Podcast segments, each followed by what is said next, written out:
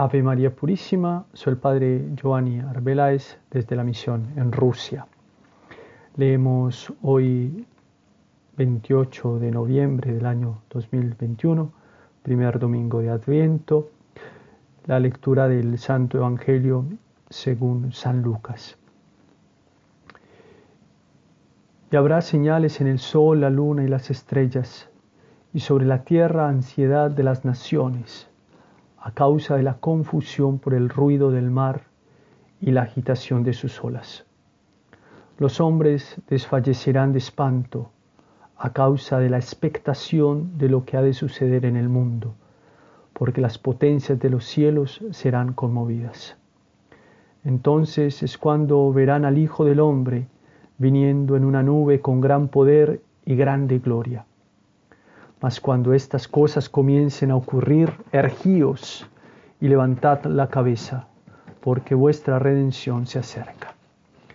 Mirad por vosotros mismos, no sea que vuestros corazones se carguen de glotonería y embriaguez, y con cuidados de esta vida, y que ese día no caiga sobre vosotros de improviso, como una red, porque vendrá sobre todos los habitantes de la tierra entera. Velad, pues, y no ceséis de rogar para que podáis escapar a todas estas cosas que han de suceder y estar en pie delante del Hijo del Hombre. Palabra del Señor, gloria a ti, Señor Jesús. En este primer domingo de Adviento, la Santa Iglesia nos invita a meditar sobre la venida de nuestro Señor Jesucristo. Nadie puede dudar que los signos de nuestros tiempos anuncian que la venida de Jesús está cerca, si bien nadie absolutamente sabe cuándo eso será. Algunos signos, rumores de guerras, desastres naturales, por ejemplo el volcán en la Palma de Tenerife, que ya lleva más de 60 días en erupción, los incendios en todo el mundo, pensemos incendios en Australia, en, en el Amazonas, en la estepa rusa, las inundaciones en Japón, en Europa, en el Extremo Oriente, la destrucción masiva de la naturaleza, el calentamiento global, después la pandemia del coronavirus, nunca antes vista en el mundo por su carácter universal, la apostasía de muchos pueblos que eran católicos, pensemos en Europa, ¿no? Cuánta cuántos han abandonado la santa fe católica, la santa fe de, sus padres y, bueno, de modo práctico abandonan eh, la fe católica. Que nuestros tiempos se parecen mucho al final de los tiempos es una realidad.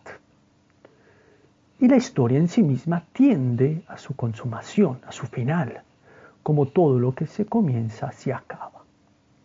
Pero ante todo, hay que aclarar que, como enseña Piper, podemos considerar el fin del mundo no como el acabamiento de la historia, sino como su consumación. Esta profecía revelada del fin no ocurrirá exclusivamente como una catástrofe cósmica, como la destrucción, por ejemplo, del planeta Tierra, sino como un acontecimiento histórico en sí mismo, algo que se producirá en el propio proceso histórico y en la consumación de la misma historia. Ahora bien, nos hacemos la pregunta, ¿por qué el mundo o la historia se tiene que acabar?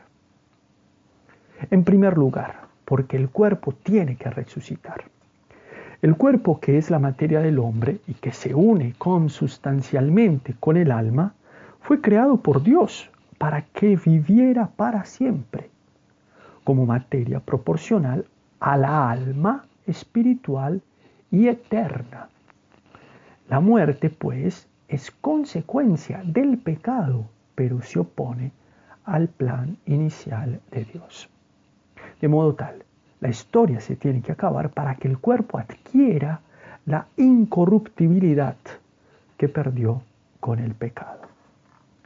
En segundo lugar, porque la creación tiene que ser restaurada, como enseña San Pablo apóstol a los romanos. La creación expectante está guardando la manifestación de los hijos de Dios. El argumento teológico que da Santo Tomás de Aquino es que la creación, después del juicio final y la resurrección de los cuerpos, será semejante en dignidad, perfección e incorruptibilidad a la que gozará el alma que ve a Dios y al cuerpo que está unido a esa alma.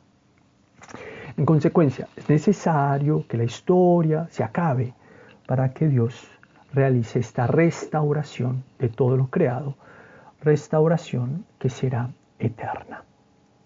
Y en tercer lugar, porque la historia exige un juicio. Todas las obras humanas tienen consecuencias en la historia, no solamente en el momento que se realizaron, sino consecuencias históricas, para bien o para mal, que dejan esos actos en el transcurrir de los siglos hasta la segunda venida de nuestro Señor. Ahora bien, para dar una valoración completa de nuestros actos es necesario que la historia se acabe para ver en su totalidad el desarrollo de nuestros. En consecuencia, es necesario que la historia se acabe para dar un juicio completo de nuestro actuar y sus repercusiones históricas. Recapitulando, la historia se tiene que acabar por tres motivos para que el cuerpo recupere su dignidad eterna, para que la creación sea restaurada y para que se realice el juicio universal. Es por esto que nosotros esperamos ansiosos la venida de nuestro Señor Jesucristo, que es lo que nos recuerda el tiempo de Adviento. Preparémonos pues, queridos hermanos, del mejor modo posible para recibir el nacimiento de nuestro Señor Jesucristo, signo litúrgico de la ansiosa esperanza de la segunda venida. Esta gracia la pedimos por intercesión de María Santísima. Ave María Purísima, sin pecado concebida.